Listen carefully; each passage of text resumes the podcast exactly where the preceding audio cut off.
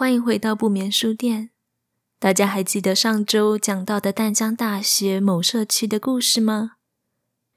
究竟作者还在这间屋子里遇到了什么样的怪事呢？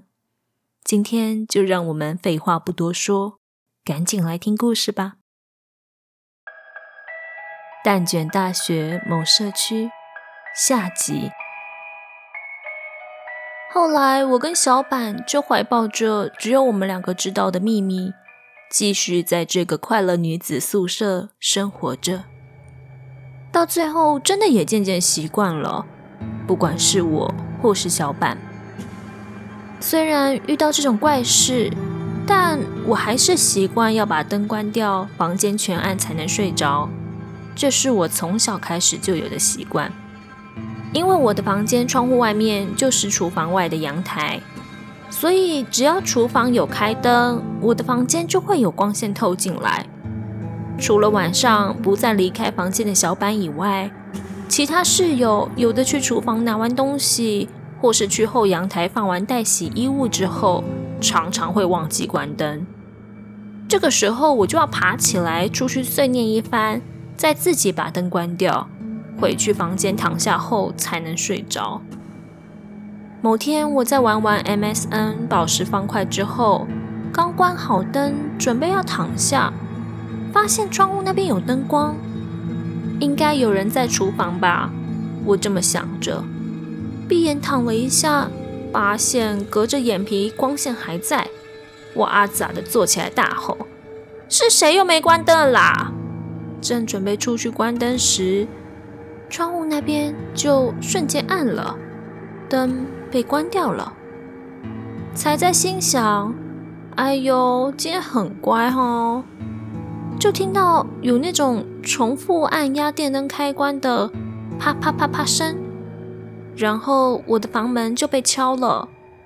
敲门的是我对门套房的室友，个性非常的蠢，但没有萌，以下就称他为小萌吧。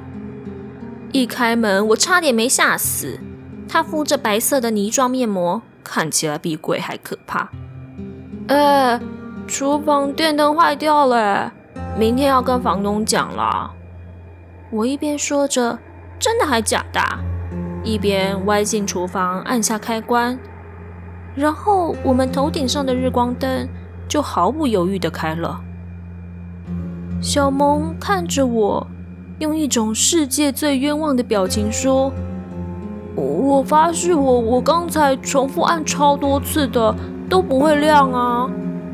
一边他又重复按了两三次。哎呦，真的有鬼哎！我背后猛然一阵发毛，骂他：“少在那边乱讲话，小心我扁你！”小萌委屈地说：“呃，不是啊。”我刚去阳台放完衣服，忘记关灯，回去房间敷脸，就听到你在吼“谁没关灯”，所以我就赶快冲出来，想说要关灯啊，结果就看到厨房的电灯已经被关了。可是我走过来看，明明就没有人啊，所以我想说试试看，刚刚电灯明明就真的打不开嘛，真的很奇怪耶。我往走廊看。真的，其他人的拖鞋都在各自门外，大家的门都是关的，只有我跟小萌此刻不在自己的房内。另外，在某个不用上班的周六，确切的季节我已经忘了。那天难得小板、小萌都留在家，没有出去，我也因为有人一起在家，难得不用神经紧绷、紧张兮兮。老实说，虽然我的神经很大条，个性大辣辣的，但因为这种事情导致我遇到周末都很忧郁。室友们都走光了，只剩下我一个，我也只能尽量要求上班的地方把我的周末排满。虽然告诉自己不用怕，但还是尽量想减少一个人在家的时间。结果大家都以为我很缺钱。总之啊，在那个不用上班的周六晚上，因为家里有三个人，所以我们早早就洗好澡，把卤味王、香味鸡排、阿伯炭烤、现脸色的台皮波卡那一堆全部都搬回家，说好要在小萌的套房里开个 Ladies Night。身为没有什么钱的大学生，我们不去玩夜店，就开着小萌房间里一盏黄光的小台灯。我们还把家里的灯全关了，只留下走廊灯。电脑里播放着 Bossa Nova，在小萌的 Lounge Bar，也就是他的套房，吃吃喝喝，好不快乐。到了深夜，三个人都开始忙了，话题就从人生方向到助教跟哪一班的女生暧昧，还有房东有多机车，聊到最后，小萌拿着玩敲敲杯的筷子敲着 IKEA 透明水杯。然后说：“呃，我突然很想跟你们讲一件事情哎。”我跟小板看着他，还以为他又要讲他那个渣男朋友的风流韵事。小萌一脸醉样，脸红到不行。我一直怕说出来你们会怕啦。听到这里，我心里开始不安起来。小萌用超讨人厌的表情搭配超大声的气音说：“这个房子里除了我们还有别人。”我虽然酒量本来还不错，但混酒喝了一整晚，真的早就懵了。小萌突然这样丢了一串话，我整个人突然就醒了。而小板他已经嘴张大。整个人都呆住了。小萌继续非常白目的一直说：“想听吗？想听吗？想听吗？想听吗？”我跟小板面无血色看着他，无力的摇摇头。干，这个时间，这个地点，我们真的都不想听好吗？看到我们的反应之后，小萌兴奋的像嗑药一样。我就知道你们会怕啦，哈哈哈哈，俗的！一边说，还一边配着他那个招牌的智障笑声。事后聊起来，当时我跟小板真的都超想抄起 Vodka 的酒瓶，敲爆他的头。压抑着犯罪冲动的我们，始终没有办法让白目的小萌闭嘴。小萌就继续说。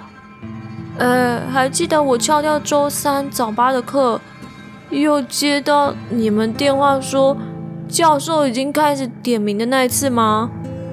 我我本来衣服穿一穿，想说赶赶看啦，走到门口，想说都要翘课了，还怕点名也太孬了，转头要走回房间，结果结果看到你刚好要走进房里了。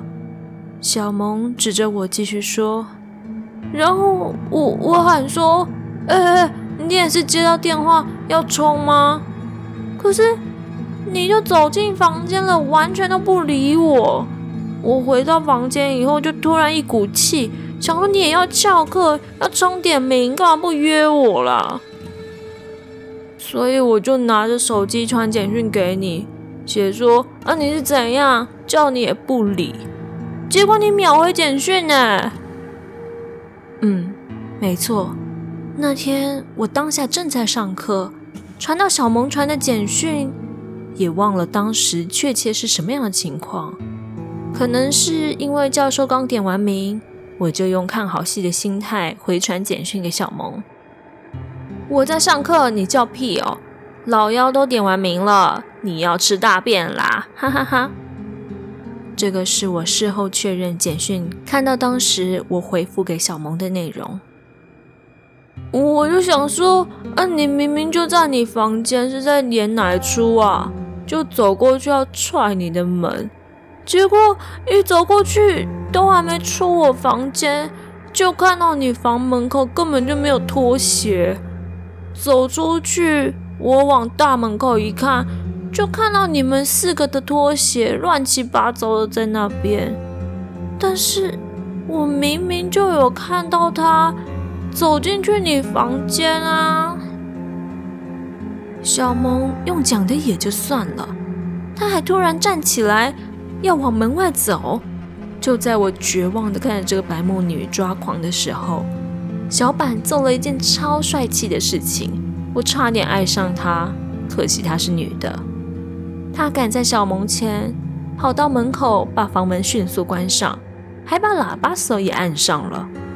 我听着小萌趁着发酒疯讲着这些恐怖事情时，我真的很害怕门口那个方向会有东西冲进来。此生我真的没有任何时刻这么希望自己失聪失明，干脆什么都听不到看不到算了。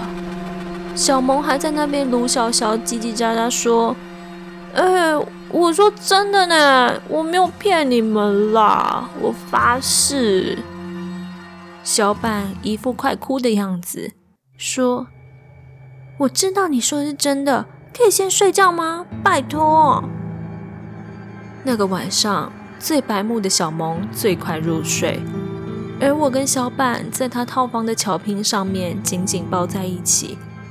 那大概是我们这辈子最靠近对方的一次了。那个晚上，哦不，应该说是凌晨。倒也就这样平安的过去了。我们隔天睡到快要中午，我们还是被那位小白木，也就是小萌叫醒的。他一直在那边吵闹，说什么头很痛、肚子很饿什么的。我是已经习惯了，但是看小板就是一脸准备要抓他的头去轮墙的气氛。我们三个人稍微整理一下。分成两台车一起去吃大元烧腊。也许是因为真的饿了，大家都没交谈，埋头苦吃。这时候，小萌突然猛一抬头：“呃，昨天后来发生什么事情啊？我的记忆只到那个要买整锅茶叶蛋的怪耳男呢。”我跟小板一阵傻眼，小板紧握拳头，咬牙切齿的问他。所以，你昨天跟我们讲家里有鬼的事情，你都忘了吗？还是三更半夜的时候？哎，小萌一脸更智障的样子。靠腰，我我讲了。哦，我讲了什么啊？他是醉了，没错，但是酒后吐真言。翘课那天，他后来还是没有种去开我的门。第一节下课，还是发现他默默坐在最后面。还记得当时他说：“这样就翘课，实在太对不起父母了。”这个小王八蛋。就这样，这个秘密变成我们三个人共有了。那么，那间房子除了我们，到底还有几个住客呢？为什么都挑我的房间呢？这些问题我到现在都还不知道。要说有什么好处的话，大概就是因为这件事情本来就很要好的我们三个人，一直到毕业后还是非常要好。我们是没有排挤另外两个室友啦，就可能是基于某种革命情感，把我们三个人羁绊在一起。而另外两个状况外的室友。他们一直到现在都不知道这件事情。其实住在这边的两年间，还陆续发生一些事情。除了状况外的 A、B 女，小萌和小板二人组要进我房间，一定是结伴同行。而我，我也不知道我是神经大条还是大胆，但我可以跟你们说，刚开始我是真心想要搬走的。可是，一来外面真的也找不到那么便宜的房子。嗯，不知道你们还记不记得，我可是自己打两份工赚生活费，太贵住起来很有压力，要狠心住太烂的，又因为自己好歹也是个冰清玉洁的少女，多少也是会害怕遇到变态痴汉学长之类的。唉。只能说，比起鬼，有时候现实更加逼人。二来，我跟小板有用别的理由问过室友，如果我们打算搬出去，他们是要继续住，还是如果不住了，押金部分我们要怎么摊？当时这个所谓的别的理由，我们用的是类似生活习惯不合这个部分来搪塞，结果搞到 A 女哭哭啼啼的跟我们保证说她会改，所以最后也就不了了之了。另外，某次我跟小萌、小板三个人刻意支开 A 跟 B 过去房东家交房租的时候，闲聊中我们有试探过房东夫妻关于房子那些不寻常的现象。结果房东夫妻超级激动，不断跟我们强调房子很干净啊，一直都有持续出租住人啊，要我们不要乱讲话等等之类的。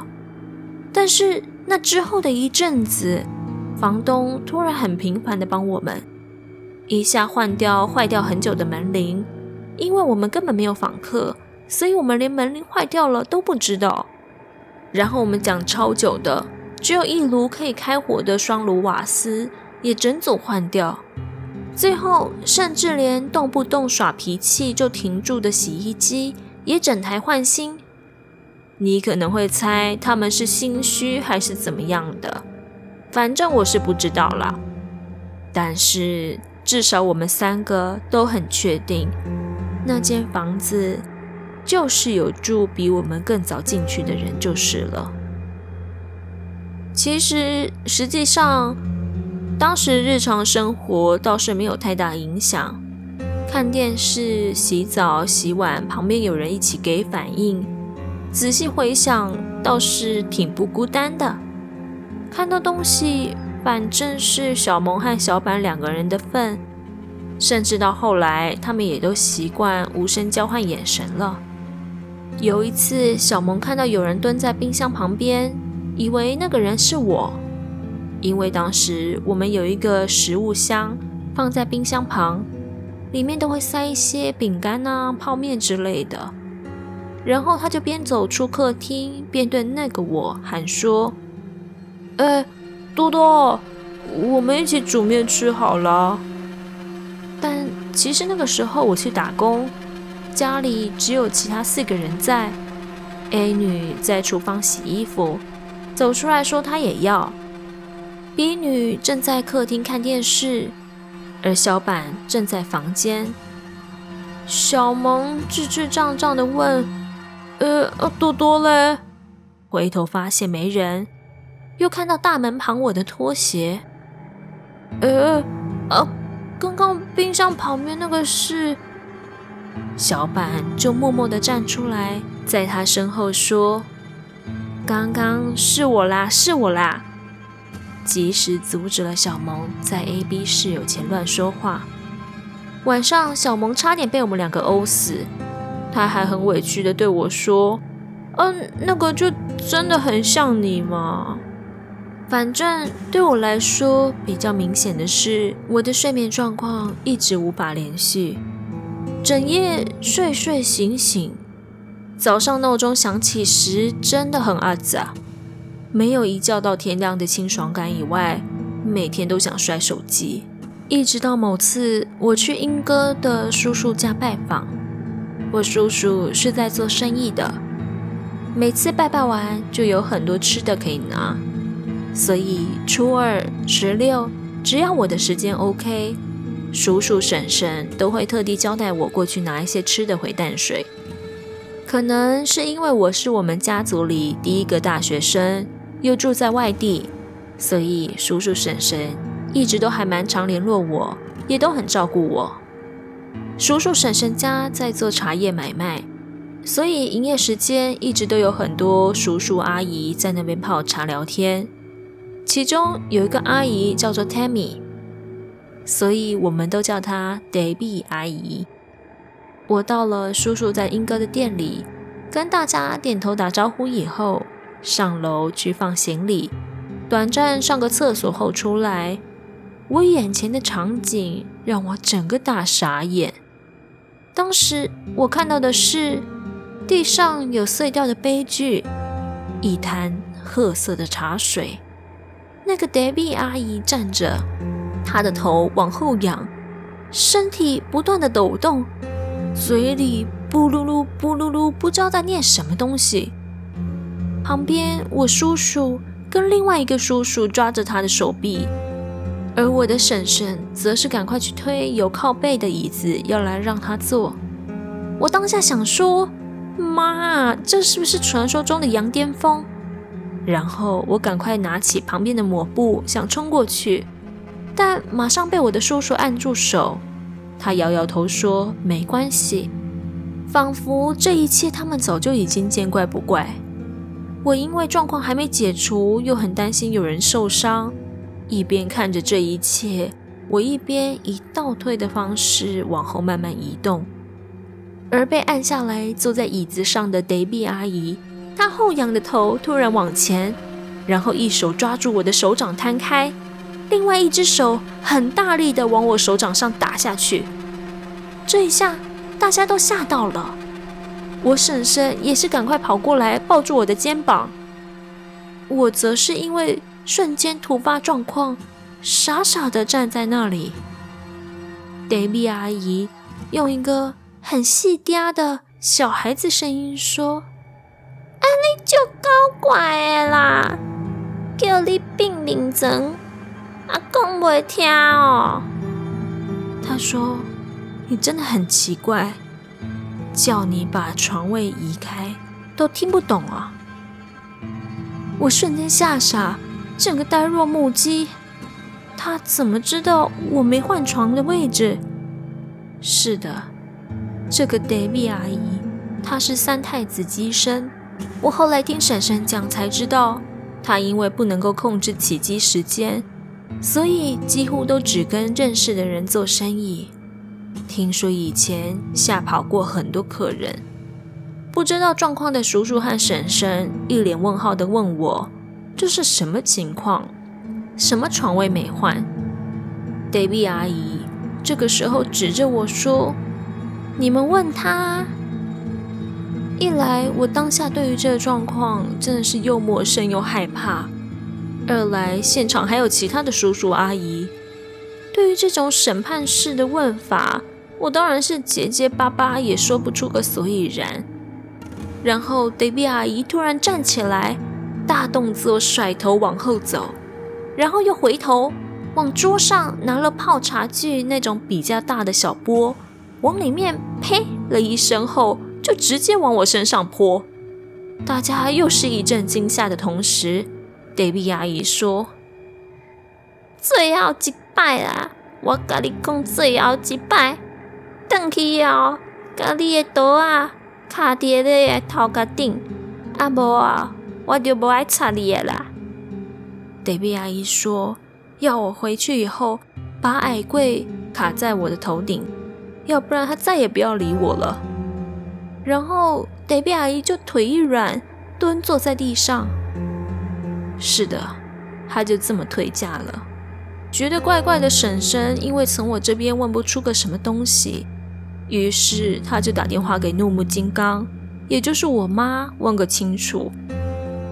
当然，也因此我被我老母骂了一顿，怎么没有听老师的话移床位？好啦，是我活该。你们都要听妈妈的话才是好孩子哦。后来那个礼拜天，我叔叔婶婶特地开车押我回淡水，啊、不是押送，是护送我回住处。这也是他们第一次到我的租屋处。当时其他室友都还没回来。一进门，我婶婶说房子还蛮大的。经过冰箱的时候，婶婶就说：“餐厅怎么那么暗？这种格局还蛮奇怪的。”经过厨房到我房间以后，我一开门，他就瞬间不说话了。一直到后来陪他们到附近吃饭，到他们准备回音哥，我们都没有再讲到房子的事情。我不知道为什么黛比阿姨会知道我自己有组一个小的三层柜。反正那天在叔叔和婶婶的监视，呃，和协助下，就把床位往下拉，把原本的那个位子卡进了矮柜。也不知道是不是心理因素还是什么的，从那之后我就很少在半夜醒过来。当然，偶尔零星几次还是有的。房间也还是很冷，也总还是觉得有其他人在。但是我的睡眠状况确实变得稳定多了，觉得一切都已经控制住的我，开始越来越习惯，也越来越不害怕。反正也不是自己一个人啊。有时候和小板、小萌三个人在一起的时候，也会拿这些事情开玩笑。某次，状况外的 A 女和 B 女二人组又外宿男朋友家，我们三个又在小萌房间喝酒，细节我真的忘了。但醒过来的时候，我已经躺在我自己房间的床上。本来很紧张的坐起来，想说上课要迟到了，左眼的眼角余光看到地上是我的马克杯，是破掉的。我心想：哇，昨天晚上喝得那么醉吗？怎么搞得这么惨啊？另外一边，手机传来简讯声，是小板，他也起床了。于是我们两个决定去把小萌叫醒，走去附近一起吃早餐。当时天气还很热，我们三个就穿着短裤走出大楼，就这样并排走着的同时。小萌突然停了下来，我跟小板正在讲话，突然发现身边少了一个人。回头时，发现小萌用很夸张的表情看着我的下面。我跟小板就这样顺着他的眼神往下看到我左脚大腿外侧，靠近膝盖处有一块比手掌还要大的淤青。呃，不对，应该说是紫青。我们三个面面相觑，开始回想昨天晚上到底是发生什么事情，一直到早餐店坐下来为止。我被他们两个酸到爆，到底是喝到多锵，还可以摔到这种大面积的乌青？就这样边笑边吃到一半，突然我的手机响了，是叔叔店里打来的，接起来是婶婶，她的声音。听起来神神秘秘的，妹妹啊，你现在在哪里呀？有没有空过来英哥一趟？因为当时是平日，虽然认真来说，英哥当天来回完全没有问题，我还是觉得很麻烦，所以问了婶婶什么事情。因为当时我婶婶很热衷帮我介绍男朋友，所以她那样鬼鬼祟祟，又说要再见面再说。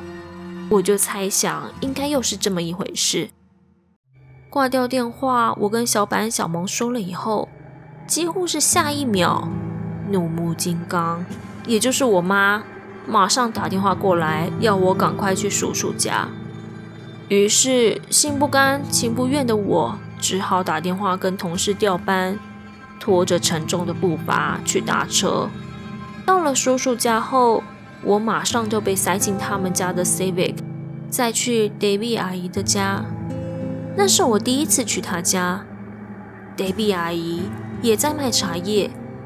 那是一栋很深的透天，外面是营业用的店面和茶几，一楼的后面有神坛，倒不是香烟味很浓很呛的那一种，反而感觉很明亮舒适。我还在到处张望的时候，Debbie 阿姨突然就呵斥我跪下，因为当时她的声音还没变。我突然被这样吼一声，莫名其妙看了我婶婶一眼，我婶婶却只是向我点头，示意我赶快听话照办。我跪下之后，因为很怕又被喷到什么液体，所以我一直用很防备的姿势看着她。其实就有点很像在做法，又有点像在收惊，但比起第一次的震撼教育，已经平和很多了。然后德比阿姨用手掌按了几次我的肩膀，莫名其妙的，我就突然感觉到很安心。前后大概不到十分钟吧，然后德比阿姨就叫我起来。我们就去外面泡茶聊天了。在聊天的过程中婶婶说到，上次他们押我回去整理床位的时候，我开房间门时，他看到一个黑影往我的衣柜方向窜。他虽然没有真的看过飘，但他知道那个应该不是人。我因为已经该遇到的、听到的早就经历过了，所以在我婶婶叙述这一段的时候，表现得很淡定。我婶婶后来有打电话跟我的老母讲，我妈也把国术老师那边比较详细的过程告诉她。婶婶因为还是很不放心，有问 Debbie 阿姨，而 Debbie 阿姨当时跟她说：“啊，你们家多多哈，不用担心啦，那个东西就是喜欢靠近他啊，不过都不会伤害他啦，他的命格哈就是那样啦。”躲，都躲不掉啦。问题来到这天早上，快要醒来前，婶婶做了一个梦。梦里，我像是把镜子的东西砸得满地都是，然后脚还一直在上面踩，踩得满地都是血。然后有个男的过来把我往旁边推，我倒在地上还在笑。然后那个男的。满脸忧愁地看着我。婶婶惊醒过来的时候，全身都是汗，她觉得很不安，所以就直接打电话给我，想要带我去给 Debbie 阿姨看一下。可是感觉我不想去，所以就直接打电话给怒目金刚告状了。接下来就是后来发生的事情。我当时听完还大笑。然后就抬起脚，一边晃一边跟我婶婶说：“啊，就做梦而已嘛，干嘛自己吓自己？你看我又没事。David 阿姨突然笑着说：“啊，你当然没事啊，有人推走你啦。你现在身上不是还有痕迹？”我瞬间呆住，面对婶婶时，我突然想起我左腿外侧的 O C。难道就是？转头，我比了比大腿那个位置，David 阿姨只是微笑点点头。啊，你不用怕啦，人家哦都有在保护你，你就当做这是你的守护神就好了啦。把我扣去莺歌，也只是要让我婶婶安心而已。只是 Debbie 阿姨有再次交代，不要那么白目。